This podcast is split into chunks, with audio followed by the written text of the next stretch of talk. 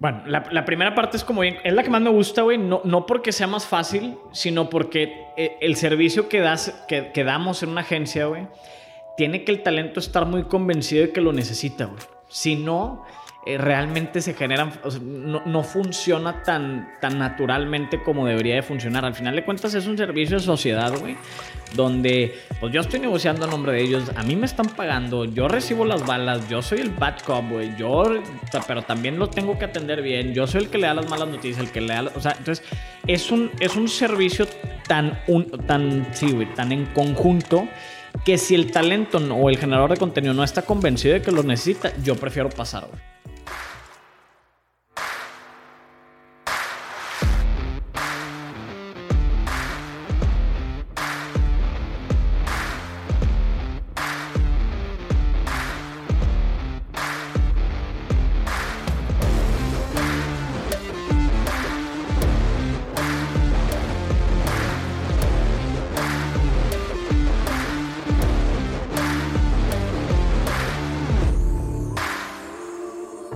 Tal, titanes? Bienvenidos a un episodio más. El día de hoy estamos con un invitado muy especial porque, pues, todos hoy en día queremos ser influencers y él es la persona indicada que nos va a platicar, bueno, qué es la vida del influencer, cómo se manejan los influencers y cómo, qué está sucediendo hoy en día con los influencers, porque también pareciera que, que hay todo una nueva ola de diferentes influencers o creadores de contenido. Entonces, por eso tengo el gusto de platicar con Mauricio. Mauricio, bienvenido. Mauricio es fundador de la agencia MVP. Platícanos, Mauricio.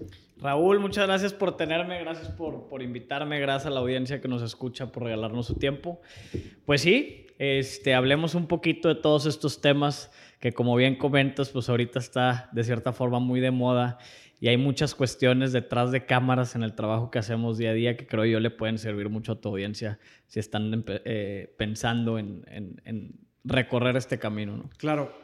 Mauricio, antes de que crearas la agencia, sé que por ahí hay una historia que sales de un empleo, que, que, que de alguna manera como que pues, e, ese, ese hito y luego tienes algunos amigos que te empiezan a decir, oye, pues es que yo necesito ayuda. Eh, el caso de, creo que Farid Diek es el que, que llega con, y te dice, oye, pues yo en este momento estoy creciendo, necesito ayuda para, para manejar esto. Eh, ¿qué, ¿qué, fue ese momento para ti primero? De pasar de, eres abogado, entonces Soy de, abogado. pasar, de pasar de, de, ser en litigios, contratos y demás, y estar a lo mejor en juzgado, eh, y pasar a esto, ¿cómo cuéntame esa historia? Estuvo bien padre, la verdad fue, digo, fue algo que, que de cierta forma no se buscó. Este, fue algo que se dio. Ahora sí como accidental. Exactamente. por accidente. Exactamente. Estaba yo de, estaba yo de gerente legal en una empresa y esta empresa cierra su sucursal eh, aquí en, en, en, México, cierra su planta en México. Y al cerrar, pues prácticamente nos despide a todos. Fue todo un tema porque no nos liquidaron. Yo era el gerente legal, entonces peleando ahí que liquidaran a todos, a todo el equipo de trabajo. Este, fueron varios meses de negociación. La verdad es que eh, de cierta forma... Eh, Lograron el... De esa eh, experiencia no tan grata que estábamos viviendo en ese momento, este, sobre todo por, por toda la gente y los ayudantes generales que se quedaron sin trabajo y sin una liquidación justa. Pues resulta que en este periodo de un mes, mes y medio que estuve sin trabajo, me habla Farid y me dice, oye, güey, ¿no me acompañas a una conferencia que voy a tener en Veracruz? Que él iba a dar en Veracruz, una de sus primeras conferencias. Y resulta que le digo, va, pues Farid y yo somos amigos desde la primaria, siempre hemos sido amigos muy, muy cercanos. Y pues me invita al viaje, lo acompaño y me topo con una gran sorpresa, ¿no? O gran sorpresa que mi amigo, este, con el que yo estuve en la primaria y a piquetes de ombligo, pues de repente llega a un foro 450 personas, 400, 450, eh, una locura de todas las personas que fueron a verlo, una conferencia increíble que yo ni siquiera nunca había escuchado su conferencia hasta ese momento, una conferencia increíble, stand innovation, fila de 100 personas, este, para que se tomara, para tomarse la foto con él, para que le firmara el libro, una locura. Entonces yo me quedé, pues de cierta forma, no nadado. En este viaje yo le digo a oye, güey, pues él ya sabe que yo soy muy inquieto y le digo, pues nada más le voy a pegar a tu manager, güey. Nada más de mamón, ¿verdad? O sea, realmente nada más para entretenerme, vamos a hacerle como si yo fuera tu manager. Pero sí detecté este, muchas necesidades que en ese momento Faría estaba teniendo, sobre todo en la parte administrativa, en la parte legal, en la parte comercial. ¿Eso te lo compartió en el viaje? Pues yo, me fui dando cuenta, yo me fui dando observando. Exactamente. Yo en ese entonces estaba de gerente legal en esta empresa, pero ya tenía una empresita de eh, distribución de productos para acabados de construcción puertas, ventanas, piso, estuco. Vendíamos una serie de cosas y cerramos una muy buena obra que entonces ya nos daba flujo y teníamos un pequeño equipo ahí este, que nos ayudaba, nos ayudaba a operar este, esas ventas. ¿no? Entonces, pues yo empiezo a darme cuenta, ¿por qué? Porque para, para este entonces yo llevaba cinco años ininterrumpidos trabajando en distintos despachos y distintas empresas, ya, ya había intentado otros cinco negocios que fueron un total fracaso y este que, que pues de cierta forma estaba avanzando poco a poco. Y en esta conferencia, pues te digo, para mí fue un despertar, sobre todo un hecho que me marcó mucho, que, que una de las chavitas que estaba haciendo la fila para, para tomarse una foto con él, eh, al momento que llega su turno, le, le dice a Farid, oye, es que yo el día que vi un video tuyo tenía planeado quitarme la vida y no lo hice por el video que hiciste. Eso pues hasta la fecha me pone así la piel chinita y para mí fue como una revelación muy grande que dije, no puede ser posible, güey. O sea, yo llevo en el making money process, güey, ya cinco años, he tenido empleados, he tenido socios, he tenido muchos jefes, güey. Y no consideraba hasta ese momento haber impactado a nadie de la forma en la que Farid hizo en una hora, güey. Y a través de su arte, que son los videos que así produce, ¿no? Y de, sus recitales. Entonces a mí eso me, como que fue un, a ver, güey, o sea, tal vez lo más. oye, en ese momento no fue como que tal vez lo que estoy haciendo no es lo más Exactamente, importante. Y hay otras cosas. O sea, como que se hizo chiquito todo esto, que yo estaba en la carrera de esta. Eh, de decir, no, güey, yo le estoy echando ganas y cada vez trabajo en un despacho mejor y cada vez... Y, y pues sí, muy enfocado a generar ingresos, a que cuando me graduara tuviera un buen trabajo. Y de repente esto, pum, lo derrumba en un segundo y dices, ay, cabrón, se me hace que si hay algo todavía un poco más importante que eso que yo realmente no, pues no había tenido ese despertar, ¿no? Entonces ya en los whiskies en la noche, después de la conferencia, ya platicando, le digo, güey, o sea, pues le dije, estoy impactado, güey. Y creo que tienes todas estas necesidades, yo ya con un conocimiento muchísimo más amplio en el tema de negocios, de desarrollar eh, modelos de negocios, de operar una empresa, de operar equipos, etcétera. Y le digo, pues tienes un relajo en todo esto, güey, por estos dos, tres días que hemos estado aquí en la conferencia que me he dado cuenta. Entonces, pues aterrizamos. A los tres días le, le, hice llegar, que todavía la tengo ahí, la primera propuesta, te, te, está de risa la primera propuesta que le hice para hacer su... Un documento, un Word. Un documento, güey, le hice un canvas muy bien presentado, una carta y con condiciones y ciertas... Este... Y que no hubiera habido necesidad de hacer eso. No, o, sea, pudo haber sido un, un, tema más de palabra, pero bueno, tú con tu... Totalmente. Con tu antecedente de abogado, pues... Teníamos que ser formales. Que formal. Entonces, pues ya se lo platico a Farid, le digo, güey, esto es en lo que te voy a ayudar, esto es lo que voy a hacer. Y, y pues de ahí haz de cuenta que me dice que sí. Literalmente para mí era un, déjame le ayudo en lo que yo sigo acá con, con mi empresa y en lo que seguía buscando otro trabajo. Este... O sea, en ese momento tú realmente lo hiciste como por ayudarlo, o sea, no realmente como, como por decir, ah, de aquí voy a ganar o algo así, o sea, ¿no lo viste como un tema monetario o, En ese momento para mí no era monetario porque me dijo en cuánto vendió, por ejemplo, esa conferencia, ¿no? Que la vendió el... Y dije, bueno, pues esto ahorita no es negocio. Y realmente nunca pensé, o sea, er, estaba yo tan ajeno al tema de las redes sociales en ese entonces, que jamás pensé que, que en ese momento iba a ser todo en industria, ¿me explico? Este, entonces sí, fue más como por ayudarlo, por formar parte de este, de este sueño que él está hasta la fecha persiguiendo, este, por ser parte de ese impacto que él estaba causando desde la parte en la que tal vez yo soy bueno y podía ayudar a sumarle a Farid, ¿no? Entonces, pues así fue, le hice esa carta, me dijo que sí y, y, empezamos a trabajar juntos. Ya, oye, y, y por ejemplo, llega este proceso donde descubres algo y que empiezas y demás, y, bueno, cuando se vuelve, pues ahora sí, negocio y que dices, oye, realmente esto puede transformarse eh, en ahora lo que a lo mejor no sé si ya esté de la manera que tú quisiste que llegara y demás, pero ¿cuándo fue el momento en que dijiste, ah, caray, aquí puede haber algo? Fue, o sea, pasó eso y fue yo creo después de seis meses, este Pasó eso y a los dos meses, pues Farid habíamos hecho que creciera en la parte económica más de un 300%. Este, empezamos a, hacer todo un proceso, empezamos a personalizar la experiencia de trabajar con Farid, empezamos a reforzar todo el tema del show, empezamos a, tener una estrategia comercial, arreglamos todo el relajo fiscal que traíamos, arreglamos todo el relajo eh, legal que traíamos. Entonces, a partir de, de eso, en dos meses, realmente ya había recibido Farid este, que también toca, y, debo de admitirlo, en, un gran punto se iba en este, en este boom que se empezó a generar Farid, y en, cuestión de mes, mes dos meses, mes y medio, este, pues ya se habían tenido resultados muy padres por el simple hecho de organizar, estructurar toda una operación más como si fuese una empresa. ¿no? Entonces a los dos meses se acerca Rorro, Rorro me invita a un café, yo creo que Farid pues, le platicó lo que yo estaba haciendo, Rorro me, me invita a un café este, y me dice, oye, güey, pues, ¿qué estás haciendo con Farid? Y le platico, oye, pues mira, estoy haciendo esto y esto y estos procesos y así lo estoy haciendo por acá. Pero le dije, güey, yo no soy manager, ¿verdad? O sea, yo con mucho gusto te ayudo, güey. Yo sé que, bueno, miento, me, me, adelanté un poquito. Hay una etapa en la que Farid se enferma muy feo, güey, de, de, tuberculosis, güey.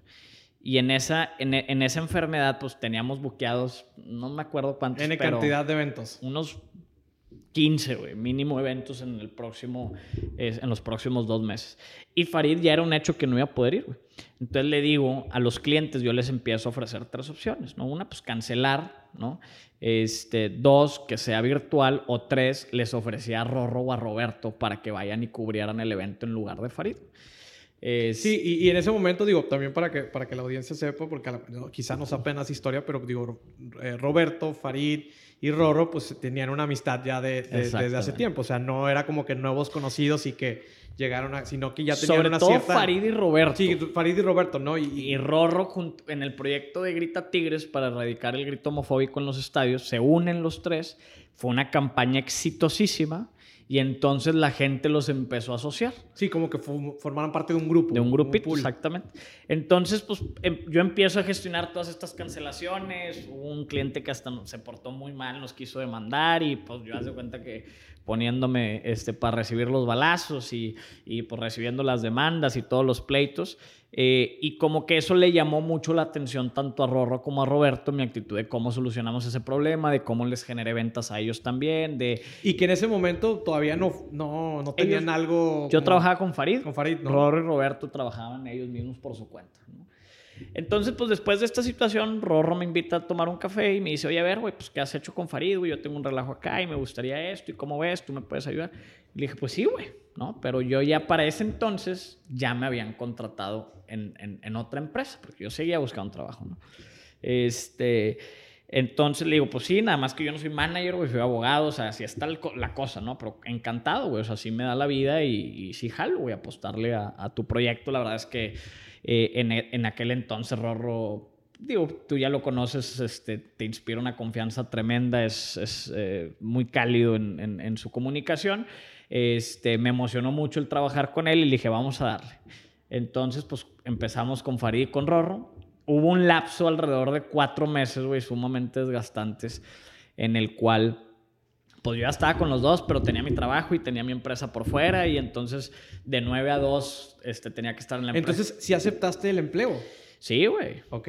Yo, pensé, yo pensé que me ibas a decir, oye, y no acepté el empleo. A mí ¿Qué, te... ¿Qué te pasó en ese momento? O sea, todavía, ¿cuánto está? Digo, yo sé que a lo mejor números igual iban a sonar como muy absurdos que contemos, pero ¿cuánto al menos estaba recibiendo de Farid que tú dijiste, sí me lo puedo aventar del el empleo? Era un tema económico, o sea, el tema en aquel momento económico, este, gracias a Dios mis papás me dieron una muy buena educación, pero en aquel entonces, este, vaya, me metieron a buenas universidades y, buenas escuelas, pero realmente es que la, la, cuestión económica en mi casa no estaba bien, y no estuvo bien por unos 6, 8 años.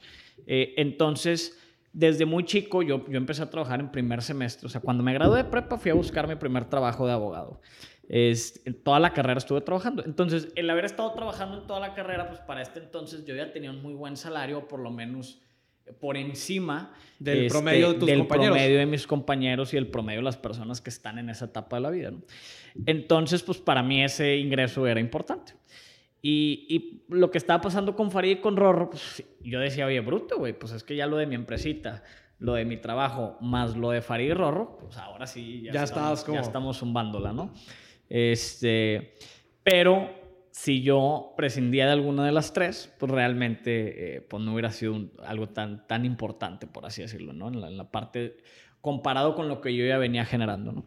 Entonces, por eso fue que me hizo sentido este, y también yo sabía que era más un tema de una apuesta de desarrollar, de, de, de, realmente meterle tiempo para desarrollar algo más grande de lo que en ese momento estaba. Claro, y en ese momento, por ejemplo, me imagino que hubo días donde generó algún conflicto temas eh, de horarios laborales, de, de, que quizá tenías que estar atendiendo acá, pero también tenías tu empleo y luego también, o sea, ¿cómo, cómo te administras para tener tres jefes? Porque hoy en día creo que hay una, como la mayoría de las personas están freelanceando y están teniendo diferentes jefes y están trabajando para diferentes personas con diferente cultura, con diferentes valores. Entonces, en ese momento que tú ya lo estabas haciendo, pues, ¿qué, ¿cómo te administrabas? ¿Qué recomendaciones puedes dar para los que nos están escuchando? Realmente en esa parte fue, como dices, o sea, fue un tema de, de, de organización. O sea, lo que hice, no tuve ningún problema hasta ese punto con mi trabajo en ese momento. Este, porque, pero fue muy desgastante. O sea, al final del día yo, yo tenía que cumplir un horario de 9 a 6 y media de la tarde, algo así.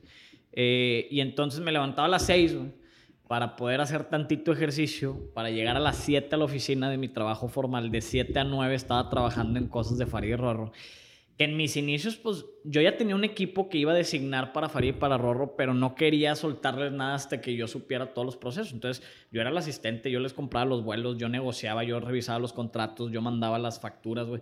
Absolutamente todo el proceso que hoy se hace en la agencia, yo en algún momento lo realicé por mis propias manos para Farid, Rorro, Maurice y, y, y Roberto, ¿no? Entonces, Oye, habla, hablas de muchas tareas y, y hoy en día, digo, la, como te decía al inicio, pues la mayoría de las personas quieren convertirse en influencer o quieren ser youtuber o streamers o, o, estos sueños a lo mejor de, de, los niños que vienen como, como en camino, pero pues a, hablas de muchas actividades que tiene que hacer un creador si está solo, ¿no? Pensando que, que, que fuera una persona sola, como fue el caso en su momento de Farid, de Roro y, y de otros, me imagino que, que también colaboradores que, están, que tienes ahí.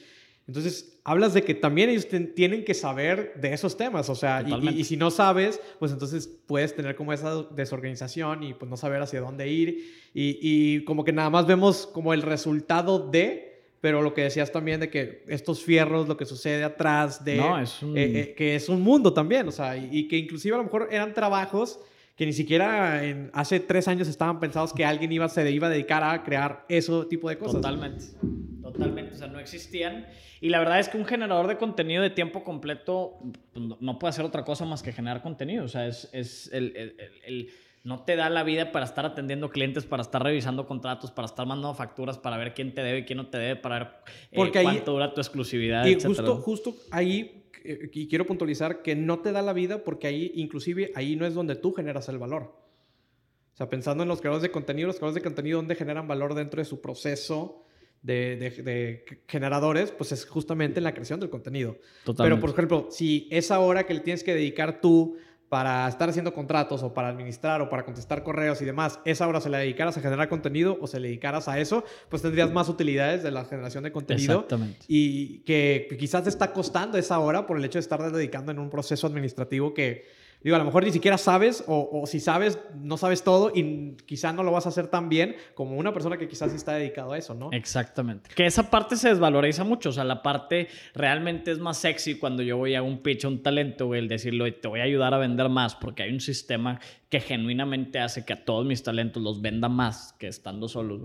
Este, y es, tengo toda una estructura de relaciones públicas donde tengo los contactos de los medios que esa parte pues al final de cuentas le brillan más los ojos pero realmente realmente una agencia o mi agencia nace en la necesidad en aquel momento donde yo no sabía si lo iba a poder ayudar a vender más a Farido a Rorro no, no lo sabía. No lo único que querías era arreglar el desmadre que tenía. Justamente era tú dedícate 100% a hacer contenido, yo me dedico a todo lo demás para que no te, no te quite tiempo eh, este, estas otras actividades del contenido que es donde tú debes estar enfocado y tener una relación con tu audiencia. Definitivamente, digo, hoy en día creo que por eso hay la necesidad como de estas agencias o estas productoras que pues agarran estos talentos o inclusive si no, si no es como este partnership de, de tener como el, la parte del management, sí como, oye, pues no, mira, yo me encargo de toda la parte de tu distribución del contenido, de producción y demás. Tú nada más prepárame los guiones y todo lo que quieras hacer y ya despreocúpate, o sea, para que tú generes más valor ahí, ¿no? Entonces, y, y, que también cuando una persona lo hace, o sea, de los creadores llega un punto donde tiene que tomar esa decisión, pero también le cuesta porque dice, es que le voy a perder más. Ah, porque ya no lo voy a hacer yo y, tengo que estar pagando como que ahora sí un servicio. Que ahí depende, porque yo sí, yo sí soy bien, digo, al final de cuentas todo está en números, ¿no? Si tú ahorita ganas 100 pesos solo, ¿sí? Pues yo tal vez tengo que hacer que ganes 150, güey, para que me pagues 20, güey. Que se justifique. Exactamente. Y tú, tú, con todo y lo que me pagas, o sea, al final del día yo sí creo en que nuestro servicio, pongo comillas, en tiene que salir gratis del momento en el que te encuentras. Claro. O sea, si tú ahorita ganas 100 pesos, yo tengo que hacer que ganes 150 para que me pagues 20, 30, güey, y de todo, y ahora estés ganando 120. O sea, se eso es, o sea, que mi servicio se pague solo y que aún con lo que me pagues estés ganando más de lo que estabas ganando solo. Claro, que el gap, el gap de, de, lo que estabas ganando antes versus lo que te cuesta sea todavía mayor de lo que podrías hacer o generar tú solo. Exactamente. Entonces, esa es una vertiente en la parte económica, pero también es, y aparte que se va a pagar solo y aparte que voy a hacer que ganes más, es el tema de pues todas las relaciones que se tienen que al final del día pues sí, es llegar a un lugar donde ya hay muchas herramientas, donde ya hay muchas relaciones, donde cualquier idea que tengas es más fácil de ejecutarla que por ti solo. ¿Por qué? Porque como dice el buen Faro, juntos hacemos más. que le mandamos un saludo ahí a todos tu, tu pool de creadores. Mauricio, y siguiendo como en la historia y platicando un poco de cómo cómo eh, eh, encontrar este talento, porque al final de cuentas una parte definitivamente es que se acerquen a ti, quizás es lo más sencillo, pues, de que, oye, es que yo quiero trabajar contigo y demás, que te mandan correos y demás, pero ¿cómo evalúas un talento? ¿Cómo evalúas un generador de contenido? Bueno, la, primera parte es como bien, es la que más me gusta, güey, no, no porque sea más fácil, sino porque eh, el servicio que, das, que, que damos en una agencia, güey, tiene que el talento estar muy convencido de que lo necesita, güey. Si no, eh, realmente se generan, no, funciona tan, tan naturalmente como debería de funcionar. Al final de cuentas es un servicio de sociedad, güey, donde pues yo estoy negociando a nombre de ellos, a mí me están pagando, yo recibo las balas, yo soy el bad cop, güey, yo, pero también lo tengo que atender bien, yo soy el que le da las malas noticias, el que le da, o sea, entonces es un, es un servicio tan, un, tan, sí, güey, tan en conjunto que si el talento o el generador de contenido no está convencido de que lo necesita, yo prefiero pasar, güey. O sea, y les digo, ¿sabes qué? Cuando esté realmente convencido, le damos, güey. O sea, aquí estoy, pues, digo, yo ¿Cómo, encantado. ¿cómo, ¿Cómo puedes detectar eso? O sea, por ejemplo, porque eso también, no nada más con el talento, o sea, porque digo, ahorita hablamos de influencers, jugadores de contenido, pero también cuando reclutas a alguien para una empresa o para tu proyecto, pues también puedes detectar ese tipo de cosas. Tú, en tu caso, ¿cómo eh, pues, eh, esta eh, sensación? Oye, no, es que esta agencia me ofrece, ah, no, dale, güey. O sea, es que esta, son, son que si los porcentajes, que si las fees, que si y entonces tú tienes que entender que entre más, o sea, digo, hay agencias muy aprovechadas, ¿no? Y, sobre todo en el management tradicional de antes, güey, que nosotros rompimos por completo ese esquema. O sea, yo de entrada les digo, yo no, tú tienes la última palabra, güey. Yo no soy tu jefe, ni tu dueño, ni tu papá, ni absolutamente. Soy tu socio, güey. Y tu socio minoritario, güey. ¿Sí? O sea, al final del día yo nunca te voy a decir qué hacer, qué no hacer, qué decir, qué no decir. La última palabra la tienes tú, güey. Entonces, ¿Por qué? Porque ya está monopolizado el tema. Antes tú sí requerías de una televisora, güey, para ser famoso, güey. ¿Sí? Y tenías que quedar bien con el que era tu jefe que te estaba pagando un salario, güey, para, para poder llegar a cumplir estas metas. O lo mismo en una editorial, o lo mismo con una disquera, güey. Ahorita la verdad es que un talento, güey, por sí solo, generando contenido, puede llegar a donde él quiera solo, güey. La verdad, o sea, se puede. Es más fácil, güey si te unes con alguien que ya tiene experiencia en el sector. That's it. Entonces, entendiendo eso de que, oye, yo soy un apoyo, soy una caja de herramientas, soy una guía, soy, soy una plataforma con experiencia para ayudarte a ejecutar de forma más rápida y más organizada y mucho más profesional las metas que tú tienes, pero no podemos ser más de eso, ¿no? Entonces, al final del día tú puedes llegar a detectar que hay una renuencia o aquí antes un, un guitarrista, güey, un vocalista pues era un talento per se, güey, o sea, era un artista y las personalidades de artista, güey, o sea, más artísticas, güey, tienen una deficiencia muy grande en todo lo que es procesos, en todo lo que es formalidad, en lo que todo lo que es profesionalismo, entonces era necesario. Aquí, por ejemplo, un Maurice Dieck, güey, pues Maurice Dieck es generador de contenido pero realmente es muy estructurado para hacer negocios, güey. Y perfectamente puede entablar una negociación y perfectamente puede leer un contrato y perfectamente sabe cómo hacer una estrategia fiscal. ¿Me explico? Entonces, ¿Qué rol agarras? Pero, por ejemplo, un Farid, güey, un Robert, ellos son más, o sea, son más artísticos en su trabajo, güey. Farid me dice, hermano, yo quiero escribir poemas, yo quiero escribir recitales, yo quiero producir música, yo quiero producir videos. Y nada más, güey. O sea, no me molestes con nada de lo demás. Entonces agarras esos distintos roles. Uno es como un camaleón, ¿no?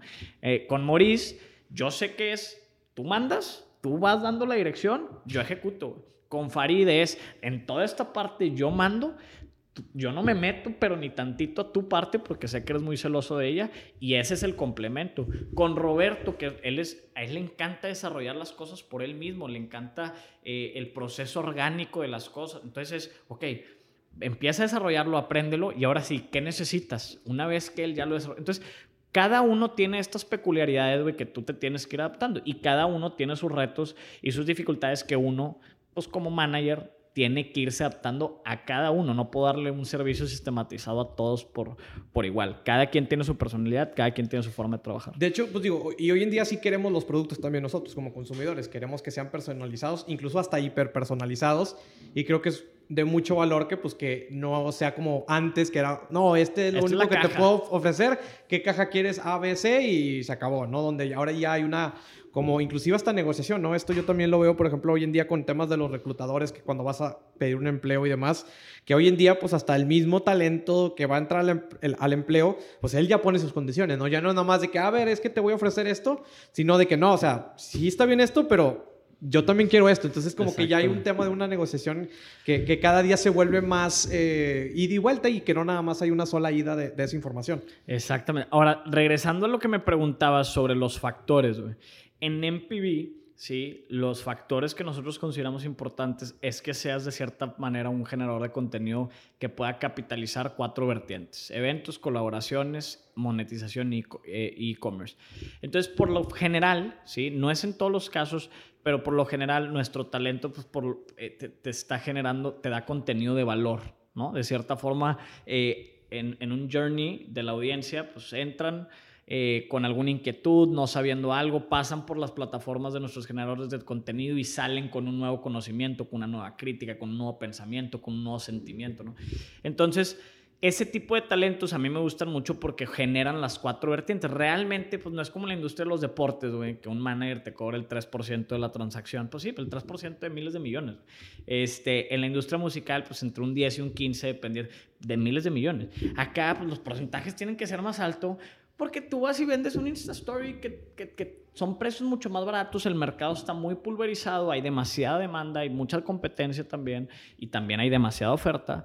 Este, entonces, eh, pues sí, eh, justamente al, al, si te encasillas en nada yo nada más sé dar conferencias, pues estás frito porque nada más tienes una forma de recibir ingresos. Yo nada más hago colaboraciones, yo nada más puedo trabajar con marcas, nada más vendo Insta Stories y nada más vendo videos, pues de cierta forma. Entonces, nosotros en MPV le hacemos mucho eh, énfasis al tema de que sea un talento que pueda capitalizar las cuatro, las cuatro modelos de negocio que nosotros tenemos desarrollados con infraestructura para ofrecer servicios, que son esos cuatro. Hoy te comentabas del tema de la personalización y que cada uno requiere ciertas cosas. Me imagino que eso ha llevado a crear las subempresas que viven o que forman parte de, creo que de MPB, que es dos comas, que es por ciento y que es, creo que... Radial. Hay otra, ¿no? Sí. Sí, radial. Eh, eh, ¿Ha sucedido así? O sea, a raíz de, esas necesidades que ustedes detectaban. Totalmente. O sea, MPB trae toda la parte es una máquina comercial muy potente en la parte de eventos y en la parte de colaboraciones con marcas. ahí estamos. Pero ya para la parte de contenidos y producción de contenidos y creatividad, que yo no te voy a mentir, yo estoy más en el businessman side, güey, que en la parte creativa, güey. Entonces, obviamente he aprendido muchísimas cosas y ahorita ya eh, entiendo muy bien cierto los algoritmos, pero no es mi fuerte, güey. A mí el, el, tema creativo me cuesta mucho trabajo, soy más este, práctico y pragmático. Eh, entonces, pues tenemos por ciento que es justamente una agencia creativa en la cual pues mis socios son Farid Roberto, este, Miguel Abrego y Elsa. Dos comas, estaba por separado toda la parte de diseño, identidad, naming, la metimos adentro de por ciento. Eh, y ahorita pues por ciento es una agencia creativa, hacemos campañas de publicidad, hacemos estrategias para el desarrollo de marcas personales, hacemos estrategia para generación de comunidades. ¿Eso exclusivo de los creadores o ya también ofrecen como a manera todas externa. Las, todas las empresas las, están estructuradas para ofrecerles servicios a terceros okay. para que puedan ser sostenibles. ¿sí? Y sean proyectos que puedan, que tengan vida propia y no dependan de MPV. pero todas están pensadas a lo que requiere un generador de contenido. O sea, al final del día resuelven las problemáticas que cualquier generador de contenido puede llegar a tener. Entonces, por supuesto que, por ciento, cuando, cuando un talento entra a la agencia, pues llega y pasa por una estrategia creativa de la agencia que se dedica a generar estrategias creativas, ¿no? Este, y requeremos producción y pues ahí tenemos una mini casa productora o una productora eh, in-house, ¿no? Y luego Radial es toda la parte del e-commerce que te platicaba, la que nos desarrolla este, los funnels, perdón. La que nos desarrolla los funnels, la que nos desarrolla las plataformas web, la que desarrolla eh, todos los e-commerce, ¿no? Y sobre todo estamos muy enfocados al tema de infoproductos y ahorita sacamos una plataforma que se llama Cometa, que justamente lo que busca hacer es venta de infoproductos que está operada por el mismo este, Radial. Pero entonces, para no hacerte el cuento largo, Maurice quiere desarrollar, creemos que Maurice tiene eh, una gran oportunidad de desarrollar el negocio de e-commerce, va con Radial, Radial le hace un plan, todo siempre es a riesgo, como en management, o sea, nosotros invertimos, si funciona, qué padre, si no, pues perdimos, ¿no? Y, y, el creador también como que es una parte de, su riesgo, ¿no? O sea, se comparte el riesgo de cierta manera. De cierta manera, o sea, él pone su talento, él pone su plataforma, él pone... Nosotros tratamos de asumir los riesgos. el, el, 100% del riesgo, pero digo evidentemente para echar a andar el proyecto, pues también tiene que estar muy estructurado y ya pensado. O sea, no, tampoco es como, ah, sí, voy a asumir el 100%, pero pues, quizá de algo que no tenga ni pies ni cabeza, pues ahí estaría como que Totalmente. Un poco pero sí buscamos bajarle las barreras, las barreras económicas al talento. O sea, somos una aceleradora de talento al final del día y si es tratar de que inviertan lo menos, de que gasten lo menos, de que, que todo sea en un modelo en el cual se puede ir a porcentajes en caso de éxito y en caso de deséxito, pues también un poquito más cargado al back office. ¿no? Claro. Eh, Mauricio, en el tema, por ejemplo, de cómo eh, consigues, cómo llegan los talentos en el sentido de que qué es lo que buscas cuando estás ya con un talento y cómo empiezas esa negociación, o sea, cuáles son los pilares que tienes tú como, como, como empezar a buscar. No sé si tú hagas esta, esta actividad o ya tengas gente que se dedica como a este, este talent hunter o algo así. Entonces, platícame un poquito cómo, cómo ha sido el proceso y que me imagino que ha cambiado. Ha cambiado mucho. Eh, te digo, yo antes no me acercaba a los talentos. Los talentos, te puedo decir que de los que tenemos actualmente, pues básicamente en el 90% se acercaron a nosotros. Este, solamente el 10% fue, ay, los conocí o me llamó la atención su contenido. Sí tenemos un departamento que, que, se dedica justamente a generar las altas de talento, a generar, eh, desarrollar las políticas, desarrollar los riders personales, los riders técnicos, los media kits, todos los elementos Entonces es todo un proceso. Eh, te digo, yo me fijo en estas cosas. En cuanto a la persona, me fijo mucho en cómo su vibra este, y sobre todo tratar de determinar. Es muy difícil hacerlo en una primera junta. Por eso nosotros les decimos es tres meses de prueba donde no tienes que firmar ningún contrato, es nada más una plática, es que empieces a ver cómo trabajamos nosotros, cómo trabajas tú. Porque muchas veces, pues me caes a toda madre la primera plática, güey, pero ya trabajar contigo es un pain in the ass, güey. Y, y, es bien importante que eso no suceda, o sea, que la vibra vaya. entonces, eh, en la parte personal, creo yo lo más importante para mí, porque creo que es lo que pongo en la mesa, es la parte de la lealtad, güey. O sea, creo que, creo que es el valor que yo más busco entre, en un socio. Este, ¿Y qué es lealtad para mí, güey? Que yo, un talento que esté en las buenas, pues vamos a estar dándole durísimo, pero un talento que esté en las malas y que muchas agencias te podrían dar la espalda y decir, pues ya no funcionas, güey. Yo no, no, no pienso de esa forma. O sea, es en las buenas y en las malas y cuando estés en las peores, vamos a seguir trabajando para ver cómo sacarte ahí para que posteriormente gocemos de las buenas. Claro, sí, por ejemplo, si un creador ahorita, por ejemplo, a lo mejor están viéndonos creadores y podcasters o influencers inclusive o microinfluencers que quisieran eh, como que ser descubiertos por MPB, ¿cuáles son esos como factores que tendría que tener este creador, porque pues, digo, en un principio es como que la vista, ¿no? porque todavía no puedes tener un contacto a menos que ya se haga una cita y, lo puedas, lo puedas ahora sí como que ver físicamente, saludar y demás, pero de manera digital, ¿qué es lo que tendría que estar haciendo un creador que quisiera ser descubierto por MPV? Que nos toquen la puerta. Ok, dirá así directamente. Que nos toquen la puerta. Al final del día, obviamente, siempre que alguien nos toca la puerta, este, sí nos metemos a revisar, ¿no? Eh, necesitamos, al final, yo, yo, ¿Haces, ¿Haces revisión completa de los perfiles? O sea, es decir... Yo no. El departamento... ¿El departamento hacer y, y, entrega un feedback al creador? O sea, no llames el tamaño. Okay. No hay un feedback. Este, muchas veces no hay respuesta inclusive. Okay. Pero sí se revisan los perfiles de las personas que, que, que levantan la mano. Es, una realidad. ¿Y habría valor en generarles ese feedback o generaría más, digo, me imagino que genera más trabajo para ustedes, pero ustedes creen que a lo Deja tú el trabajo, digo, eh, eh, creo yo, creo yo que es muy complicado darle feedback a alguien que no te lo está pidiendo. ¿no? Este, A pesar de que venga tal vez de una figura que a ellos les gustaría escuchar ese feedback, puedes caer en incomodidades que alguien te está diciendo, oye, me gustaría estar en tu agencia y de repente le digas, no, es que eh, tienes que hacer esto mejor.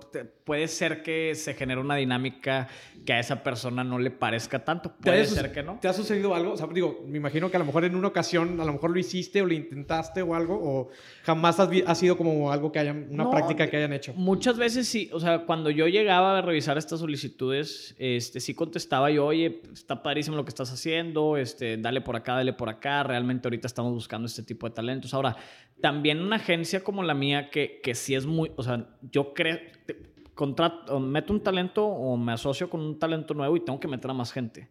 O sea, la infraestructura, ¿por qué? Porque no porque haya ido creciendo, o sea, todo mi talento le tengo que dar el exacto mismo servicio que cuando era nada más Farid. ¿Sí me explico? O sea, esa es. O sea, ya tienes como esa fórmula de talento por tantas personas y me va a generar tanto. Exactamente. Entonces, no sé, o sea, si yo empiezo a meter y a meter y a meter y a meter pues no les voy a dar un buen servicio a los que ya tengo y mucho menos a los nuevos, porque realmente el, asociarte con un talento, güey, el empezar a estructurarlos en la parte administrativa, el empezar a generar un plan de objetivos, el empezar a generar un proyecto a largo plazo, güey, el empezar a establecer metas, el empezar a generar una estrategia comercial, el empezar a generar un proceso para atención a clientes, o sea, es un, es un trabajal, güey. O sea, entonces, al final de cuentas, yo siempre he sabido que mi escalabilidad no está en tener más talento, güey. Okay. Mi escalabilidad está en el crecimiento del talento que ya tengo. Va. Oye, y en ese sentido, por ejemplo, ahorita hablaste de diferentes procesos que le tienes que hacer a los talentos y demás. Yo creo que, pues, digo, y, es normal en este tema, porque ya lo habíamos platicado durante la conversación, que, pues, el talento tan fácil como lo puede hacer solo, como se puede ir a otra agencia o se puede eh, independizar y crear su propio equipo todo este trabajo que tú le inyectas y que creo que eh, al menos ahorita en la conversación no ha salido que, que, no hay un contrato como de exclusividad, a menos que sí lo tengas ya o no, o estas cláusulas y demás. Pues me imagino que te ha sucedido donde creces el talento, que llega un punto donde dice el talento, oye, ¿sabes qué? Pues mira, ya ahora sí ya estoy donde quiero y muchas gracias y, y me voy. No tal cual así, digo, eh, este, no, no, tal cual así, no, no, me ha sucedido de esa forma, vuelvo a lo mismo, o sea, creo que, creo que la lealtad es importante. Eh, cuando no hay contrato son los primeros tres meses, después de los tres meses sí hay un contrato, pero al final del día también inclusive mi contrato es muy abierto, güey. O sea, yo quiero trabajar con las personas que quieran trabajar conmigo y a quien le siga generando valor. Claro, o sea, no tienes como candados como estas también como, como mm, muchos de los, de los talent managers, ¿no? De los deportistas, de que, no, si te vas me tienes que dar tanta lana por, para... Sí hay ciertos candados, digo, normales, pero no son nada agresivos, o sea, son muy digeribles y entendibles y al final del día nunca, nunca realmente he pasado por un... Por, si he atravesado una situación en la que tenga que hacer uso de esos candados o que existe una mala mala relación con los, con los talentos con los que hemos dejado de trabajar, que específicamente digo con los que más se trabajó y, y, que actualmente ya no se trabaja, pues es Rorro, Mariana Rodríguez, Ben Church, ¿no? Este, pero con ninguno de los tres hubo un conflicto, un candado que estuvo que hacer, este, los tres son grandes amigos, este... Eh, ¿Qué, sucedió, ¿Qué sucedió en esos casos?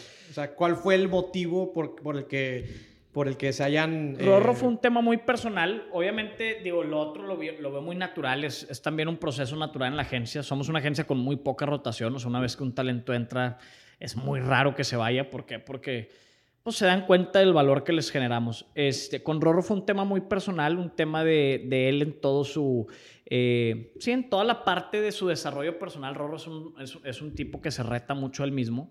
Este, le gusta salirse de su zona de confort, le gusta de cierta forma, este, sí, desestructurarse para después volver a estructurarse, ¿no?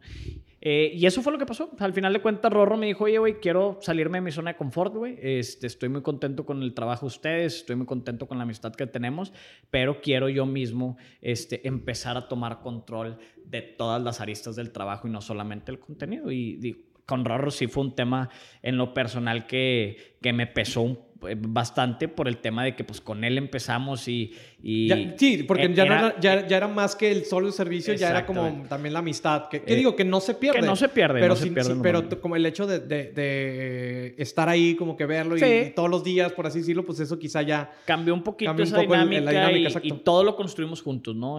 construimos juntos por ciento en aquel entonces, construimos juntos dos comas, MPV en gran, MPV en gran parte también. El MPV Family, por ejemplo, él se lo puso, ¿no? Este, o sea, muchas cosas eh, las aprendimos juntos, fuimos desarrollando juntos, pero al final del día, pues pasó esto y como le dije, hermano, o sea, date, güey. O sea, al final del día, eh, creo que a ti te va a ver muy bien. O sea, no, sí me explico, o sea, si, si en algún momento mi servicio deje de servir, yo no quiero estar con alguien que, que no quiere estar conmigo y jamás voy a obligar a alguien a estar conmigo que no, quiere estar conmigo. No, claro, porque creo que también como, como talent manager o como agencia o como, como esta parte, pues tú inclusive debes de buscar eso para el creador, ¿no? En, el, sentido de que pues lo tienes que llevar, lo tienes que crecer y, y, también yo creo que inclusive pudiera ser parte del proceso que llegue un punto donde digas, brother, ¿sabes qué? Ya despega, brother. O sea, ya agarra tú esto. Si quieres llevarte gente de, que está aquí, que ya tienes la confianza para que forme parte de tu equipo, dale. O sea, yo creo que igual ya está. Esa es una de las limitaciones. O sea, el no, claro, digo. Eh, el llevarse equipo. No, no, pero pensando en el hecho que, que, hasta ya pudiera ser como en el. Porque, digo, ¿cuáles son las, las opciones que tienen también los artistas? Pues es que formen su propio equipo, ¿no? De que, oye, pues ya. Sí, sí, estoy con, con, una agencia, pero yo también quiero de que ahora sí eh, tener control, con, tener a yo saber de pagos o saber esto, saber lo otro, o de plano, pues cambiarme de agencia, que también es muy válido, donde digas, ah, oye, pues es que una agencia de Estados Unidos me está buscando y pues es, escalar. o sea, por ejemplo, yo con mis talentos, pues con un Roberto, con un Farid, con un Maurice, este, inclusive con una Jessica, con una Chita, o sea, yo, yo he estado tratando de, por ejemplo, oye, o sea, un buen manager al final del día siempre entiende que lo que más, o sea, lo que más deseas, lo que más necesitas, todo mi equipo de trabajo lo sabes, pues que es que ellos lleguen a más lugares, güey. O sea, que lleguen a más personas, que lleguen, que hagan cosas más increíbles, que trasciendan más sus proyectos. Nosotros trascendemos a través de ellos, güey. Al final de cuentas, tenemos, un, tenemos que tener una tan buena autoestima para entender eso, güey. Este, y créeme que la tenemos. a mí eso...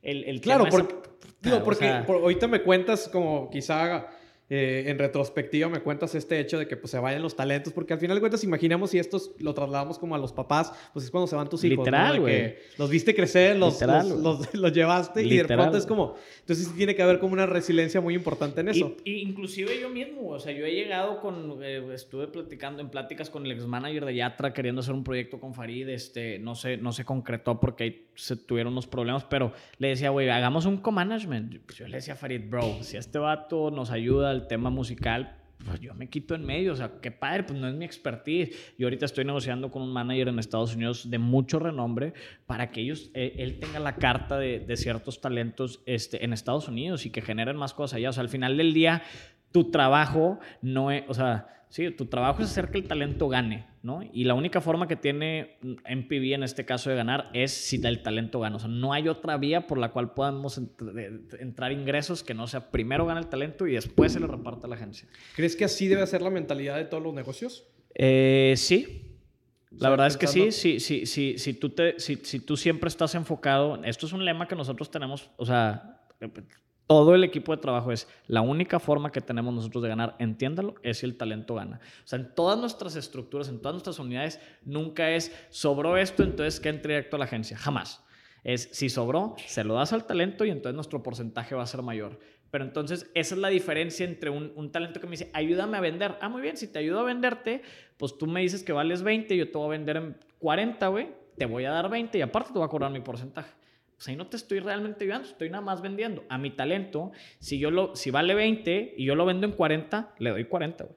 Y de ahí Y entonces mi porcentaje es mayor, pero todo el beneficio de mi negociación, güey, o sea, sí, hay veces que se puede vender mucho más caro, güey. Y es, no, no, les digo, ah, no, pero es que tu servicio vale 100 pesos, güey. Claro. yo me quedo con... No, no, no. No, tú, sí, aunque sí, eh. A lo que lo cierre te entra a ti y luego cae mi porcentaje. Esa es como una diferencia en, en, en el parte. ¿Estamos juntos en esto o nada más quieres ahí no, porque acercarte al nopal cuando quieres tú. Porque incluso eh, eh, es el tema también como de, de esta filosofía de, de, regalar, por así decirlo, entre comillas, tu trabajo, pero no es regalarlo en el sentido de que porque, oye, pues estamos co-creando esto y, y, en ese sentido, pues lo que es justo para, para ambos, ¿no? O sea, y tiene que ser a la larga, güey. O sea, yo, yo ahorita, pues, ¿qué? O sea, cierras un deal de un millón de pesos, ¿no? Para un talento. Pues bueno, tu porcentaje pues realmente no cubre, o sea, si yo cierro un deal de un talento de un millón de pesos, güey, probablemente no va a cubrir mis fijos totales, güey, de la empresa, de las 18 personas que tenemos en el equipo. O sea, no las va a cubrir, güey. Este, entonces, mi negocio no está en cerrarte uno de un millón de pesos y adiós, no. Está en que por los próximos 20 años, güey, este, existe un ingreso, existe esta lealtad, existe esta sociedad, güey. Ese es mi negocio. Entonces, creo yo, cualquier persona que, que, que está desarrollando un negocio, siempre, siempre, siempre tiene que buscar la mejor forma de que el cliente gane, güey. ¿Sí? Siempre, güey. O sea, eso es invariable en el servicio, producto que des. Si tú haces que el cliente esté ganando o sienta que está ganando, pues tú vas a estar ganando porque va a seguir siendo tu cliente, güey. Claro, no, y hablas mucho, por ejemplo, e, este es un modelo, por ejemplo, de estas ventas relacionales, ¿no? Donde, donde no estás enfocado en una sola venta y, esa big shot de un millón de pesos o algo así, sino más bien es como que esa venta relacional que, pues digo, entre más se, se, se vaya creciendo, más se vaya haciendo el en, en, el tiempo, la esperanza es, pues obviamente, que, que vaya creciendo esto y que los dos vayan creciendo en conjunto. Exactamente. En el tema de manejo de egos, que evidentemente a la hora que trabajas con talentos, pues hay egos porque son distintas personas y pareciera que de repente, porque son temas de, oye, es que parece que le están prestando mucha atención a este y a mí no y demás, que yo sé que, digo, al final de cuentas puede ser o no puede ser, dependiendo también de dónde esté la demanda. Al final de cuentas, pues tú estás ofreciendo este producto que es el talento, pero también la demanda es quien, quien, quien tiene la última palabra en ese sentido de que no, yo nomás quiero a tal persona, tal persona, y los demás, pues, pues no, o sea, como en ese sentido de que, que realmente la marca es quien como que, como que media y, y, demanda quiénes son los talentos que quiere y pues pudiera sentir como esta este hecho de que, ay, parece que ya no, pues, ya no me están pelando. ¿Cómo has manejado este tema de, de, los egos? Eh, yo creo que ellos lo entienden. Digo, al final de cuentas, cada quien tiene un proceso. Yo siempre se los comunico, o sea, cada quien está viviendo constantemente un proceso distinto, ¿no? O sea, al final del día eh, sería muy inmaduro de un talento quererse comparar con otro talento que tiene otro proceso que él, que tal vez empezó antes, que tal vez empezó después, que tal vez está haciendo mejor las cosas, que tal vez le está metiendo más dedicación. O sea, al final de cuentas, creo yo con los talentos que, que actualmente trabajo, pues todos tienen eh, esta madurez de entender cuál es el proceso de cada quien. Este, muy pocas veces me han tocado comparaciones, güey. Este, muy pocas veces me han tocado ese tipo de celos. También soy una agencia en la que siempre toco base cuando voy a meter un nuevo talento, este, si es un nicho relacionado y cómo ves, qué opinas de esto. O sea, sí soy, soy, trato de ser cercano en, en, en, exponer lo que está pasando para que todos tengan el contexto. Y, y, y sí, te digo, muy rara vez me ha pasado esta parte de de, de como celos, de, oye, ¿por qué? Y, cuando te ha sucedido, ¿cómo lo has resuelto?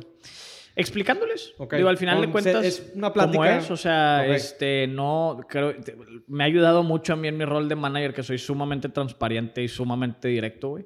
Este, ¿Crees que es importante también? Súper importante, güey.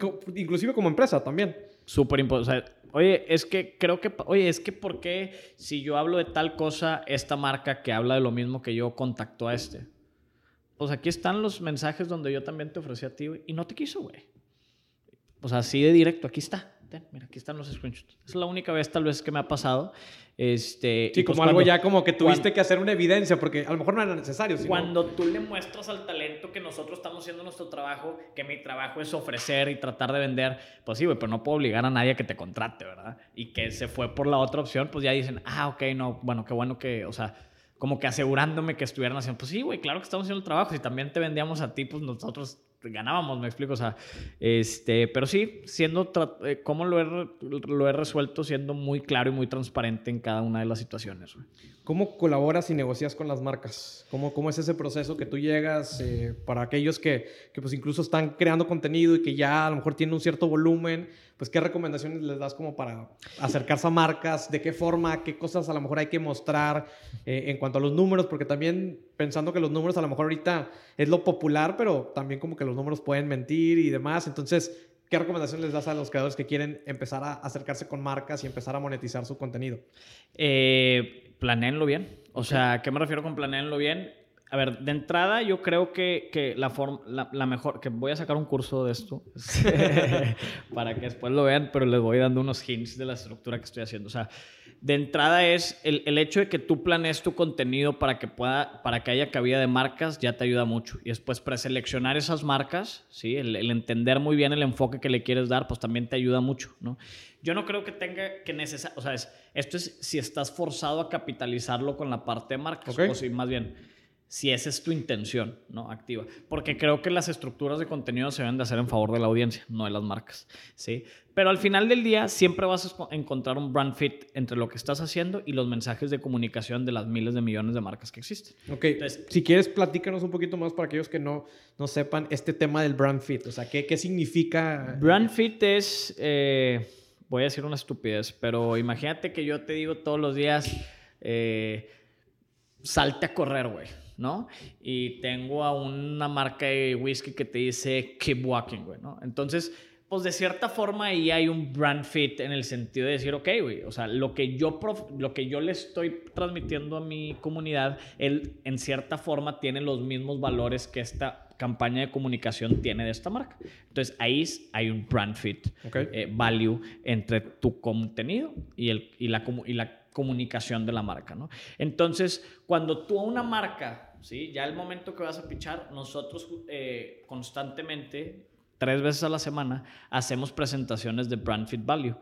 eh, para cada uno de nuestro talento. Entonces, es una cosa está toda la prospección, que to- todas las puertas que estamos tocando, nuestros newsletters, toda la paz. Estamos contactando marcas a lo Tocando bestia puertas todos todo los días, tipo, güey. ok. Este, discúlpenos aquellos que estén en nuestro newsletter, este, que los spameamos. Pero eh, las de, estas son las, nosotros le llamamos la prospección dedicada, güey.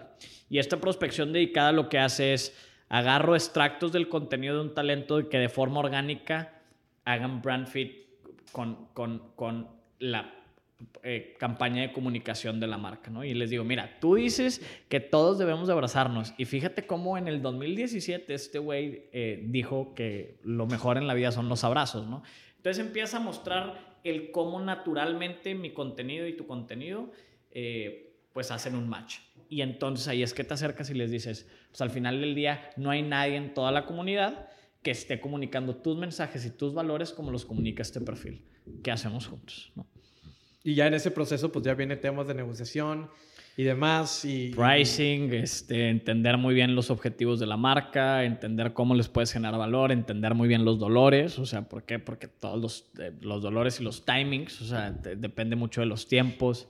Y, Eh, y esa parte, por ejemplo, tú, eh, digo, entiendo que hay una parte creativa y una parte como más de tema de negocio, ¿no? De en- en- en- entender como que nicho, hacia dónde y demás, que a veces, pues también el creador, como que a veces no logra conectar de que dice, pero ¿cómo? ¿Cómo voy a estar? O sea, ahí, eh, pues, ¿cómo, ¿cómo es ese proceso para poderle como... como... Pero cómo, o sea, ¿cuál es la...? Sí, la duda es esa, ¿no? De que evidentemente, ahorita comentabas de que, pues digo, la, la empresa te empieza, o tú como agencia tienes que empezar a detectar esos dolores, qué necesita, cómo va a comunicar la marca y demás, pero a veces el creador, pues no, no tiene esa sensibilidad de decir, a ver, pero yo hablo de esto, yo hablo del otro, o sea, sí está relacionado, pero pues, ¿qué puedo hacer de eso? O sea, no sé si haya un... Eh, eh, eh, al final del día, este, tú manejas la crónica, güey. En una venta, güey. Tú manejas la historia que vas a contar, güey. ¿Sí? Y sobre todo en temas de marketing y publicidad. O sea, tú manejas la crónica. Lo primero que les diría es, pues, acérquense con nosotros, este, métanse en PV, denos la confianza.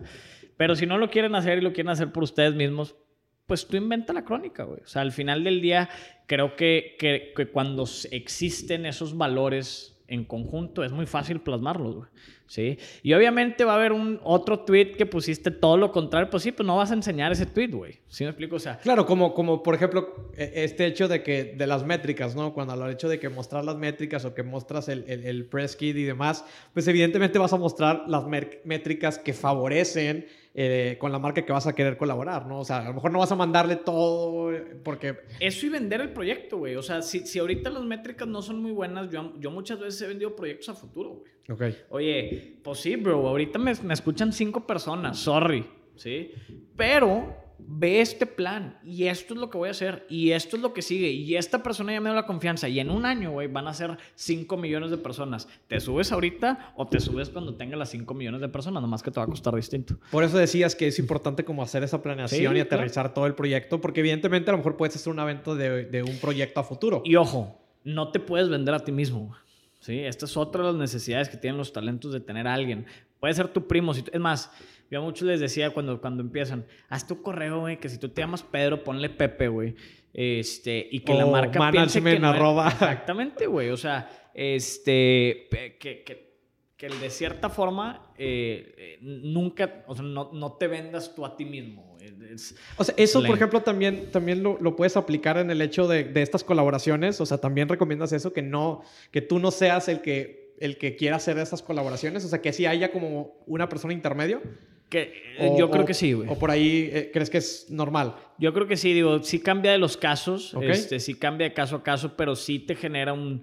Eh, es muy difícil tú ponerte un precio, es muy difícil tú decir que no, es muy difícil tú ser el bad cop. En una negociación hay muchas veces que tienes que ser tajante seco, güey. O sea, tú tienes que llegar y no, y hasta aquí, para ser más valioso tú sí, güey. No, claro, y, y, también no ser el malo, inclusive, o sea, que, que tú no terminas siendo el malo, sino de que no, es que... Entonces, eh, yo lo hago muy bien con mis talentos, nos metemos los dos a la junta. Ahorita antes de esta junta estamos teniendo con un gran medio nacional este, una negociación y es, oye, pues tú haces las preguntas incómodas, yo hago las preguntas incómodas. El talento es todo bonito y el proyecto y la pasión y vamos a hacer esto y vamos Y tú de que, bueno, pero ¿cuánto cuesta? ¿Y cuánto cuesta? Oye, no, ¿Y cuánto más a dar? Ahí se me hace que no están valorizando el tiempo o el blood money que le llaman, o sea, el, esfuerzo operativo que requiere levantar un canal de esta forma.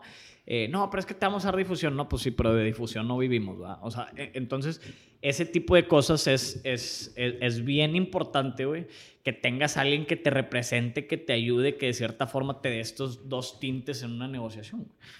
Yep. Creo yo que es vital, güey. Ahora, si tú, talent, si tú vas realmente empezando, güey, te vas a acercar a una eh, joyería local, algún restaurancito, alguna tiendita, pues sí ve tú, güey. También, claro. también digo, si, vas a hablar tú directamente con el dueño, creo, que it works. Sí, no, creo que, creo que es dependiendo de la escala. O sea, al final de cuentas, de que tú estés, por ejemplo, tú, yo creo que tú lo puedes hablar a una posición que esté igual que tú, ¿no? Al final de cuentas, de, oye, pues tengo 5 mil seguidores, pues sí le puedo hablar a los de 5, a los de 10, a los de 50, como que empiezas a ver... Ese Siempre un escaloncito arriba. Como esos escalones exacto arriba. Siempre háblale a alguien un escaloncito arriba de ti, güey. hablabas ahorita del blood money y, creo que es un, punto como que muy interesante que es, justamente como una parte del dinero que no vemos eh, dentro del proceso creativo, dentro del proceso de los negocios y demás. ¿Cómo calculas ese blood money? O sea, ¿qué, qué significa para ti o qué significa el, para el, el, blood money es el que te cuesta sangre generar, ¿no? Eh, así lo catalogamos. Entonces es el, es, el, es el dinero realmente operativo. Entonces, nosotros tratamos de generar esquemas donde el dinero operativo se le premia al talento, ¿sí? ¿Qué quiere decir esto? Oye, pues sí, güey, tal vez yo hice un gran trabajo el ir a pichar una semana, dos semanas, pa, pa, pa, persiguiendo al cliente, generando la relación, lo invité a comer y de repente ya me soltó un contrato de un millón y medio de pesos para generar una campaña publicitaria, ¿no? Sí, pero ese desgaste. Pero ese un millón y medio de pesos, güey, sí, requiere que tú por los próximos ocho meses estés subiendo dos Insta Stories semanales, que estés grabando aviones, que estés, que estés yendo a Ciudad de México, que grabes allá. Eh, ¿Sí me explico? Entonces, pues realmente a mí, yo, se acaba mi trabajo en esas dos semanas, pues de cierta forma me siento un chingón, generé un contrato, un millón y medio de pesos en mi trabajo. Pero tú, ¿sí? Te, el, el, el, el, que te paguen o el generar ese ya dinero en, en, servicios, en producir, en toda esta parte, eh, pues es muy cansado, ¿no? Entonces, pues de cierta forma tratamos de, de darle un, un, bono de blood money al talento, decir, va bien, te la rifaste, güey, ahí te una extrita, ¿no?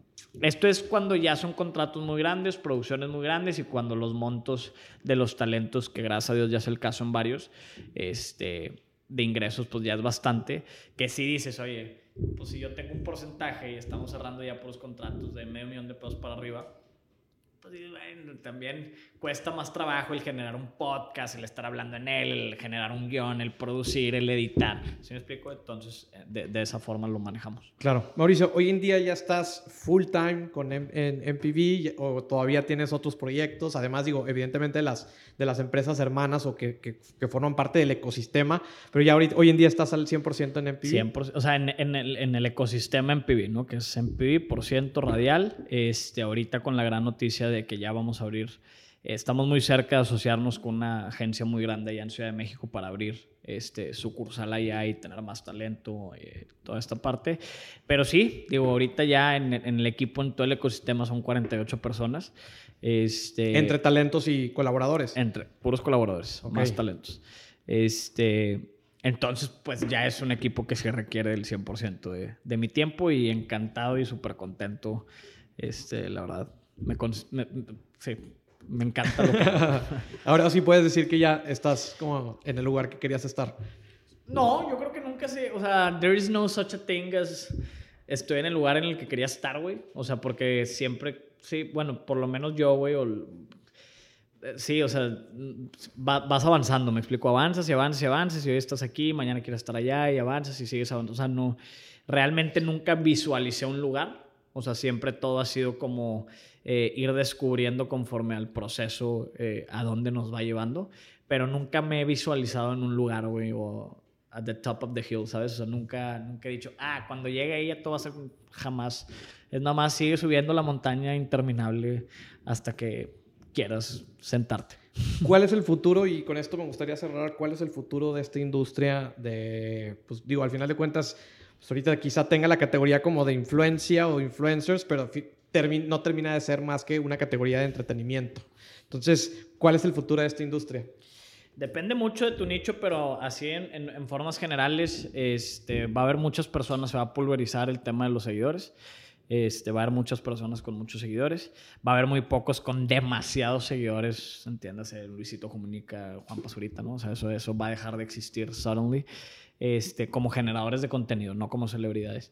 Eh, va a empezar a ser más importante tener los correos y los WhatsApps de las personas que tener seguidores. Este, ¿Cómo, cómo, cómo eso? A ver. ¿Cómo más importante tener los WhatsApps? Yo a muchas... Eh, eh, no de mis competencias, de mis colaboradores de industria, les digo, bro, o sea, tú tienes un gran problema, güey. Porque tú nada más vendes seguidores, ¿no? Por ejemplo, hay, el sector mucho de las bloggers, pues realmente, eh, y eso, pues, pues, va a dejar de vender, porque al final de cuentas va a haber, las marcas, pues sí, van a crecer, pero no crecen tan rápido como crecen los generadores de contenido. O sea, no hay tantos, va a llegar un momento donde eh, va a haber muy pocas marcas para todos los generadores de contenidos que va a haber. Entonces, las, los generadores de contenido que solamente dependen de, las marcas van a, o sea, no, no van a poder nada más dedicarse a eso, no van a poder generar un patrimonio nada más de eso. Muy pocos, obviamente, sí, los ya muy bien posicionados, pero, pero no se va a poder. ¿Por qué? Porque van a ser cada vez presupuestos más pequeños, porque están divididos en más personas, etc. Este, pero unas, las personas que tienen una plataforma que no depende de nadie más que de ellos, el pues, caso de Maurice el caso de pues, lo que hemos hecho con Roberto, lo que hemos hecho con... Eh, o lo que Roberto ha hecho con su plataforma, lo que hemos hecho con Tu Health, lo que hemos hecho con Farid. O sea, el tú tener una plataforma autosostenible para la venta de tus productos, la venta de tu contenido, la venta de una comunidad a través de generar valor, yo creo que todo se, va a tener que migrar a eso. Ese es como el futuro, ¿no? De la parte donde sea una como más venta, por así decirlo, o más interacción con tu audiencia y que la misma audiencia pueda sostener y hacer más sustentable el proyecto. Totalmente. O sea, tienes que quitar el intermediario de depender de alguien. Tienes que, o sea, tú tienes que buscar todos los mecanismos para que tú generes ingresos solamente por dependencia tuya para con tu audiencia, una relación directa. Cuando ya le metes una, o sea, una agencia de publicidad que te tiene que contratar o una marca que, tienes que negociar un proceso, e, es, es, es realmente insostenible. O sea, no va a llegar un momento donde van a ser muy bajos los presupuestos que le van a estar otorgando a los generadores de contenido. Definitivamente. Todavía falta unos añitos, pero vamos por ¿Y, ¿Y cuándo crees que esa burbuja pues TikTok, TikTok la aceleró mucho. O sea, ya cuántos generadores de contenido hay que inflaron sus números así. Este, y luego vienen otros problemas, ¿no? O sea, esa audiencia al final de cuentas ahorita te sigue porque bailas y cantas y, y después ¿por qué te va a seguir, güey? Cuando ya no puedas ni bailar ni cantar. Sí, ¿cuál va a ser el valor real que, vas a otorgar? Este, no sé, digo, esta industria va a seguir creciendo, las marcas todavía no tenemos ni el 50% de los presupuestos de las marcas en redes sociales, apenas estamos llegando ahí. Falta que nos que, que dejen de ver la televisión y dejen de ver periódico, dejen de ver eh, todos estos medios tradicionales y se metan la industria del podcast está muy nueva. Creo yo que el próximo año va a ser la que va a reventar los presupuestos. Ya las marcas están tocando las puertas para esos contenidos. TikTok todavía no se está capitalizando como debería. Este, Facebook está regresando este, en la parte de las marcas. Eh, YouTube sigue estable, pero digo, yo creo que WhatsApp y correos va a ser lo que te va lo que te va a dar la libertad de poder, de, de, poder, de, poder recibir un ingreso que nada más depende de ti. Claro, y que no dependa de las marcas, ¿no? que no estés sujeto a las marcas, sino más bien de lo que tú estás ofreciendo al público. Y entre más valor generes, más fácil la vas a tener. O sea, al final del día, todo en la vida, en la relación comercial, es cómo le genero valor a la persona que está enfrente de mí. Si el valor es suficiente como para que te pague el precio que le estás poniendo, te va a ir muy bien. Excelente, Mauricio. Muchas gracias por estar aquí. ¿Algún comentario final que quieras compartirnos?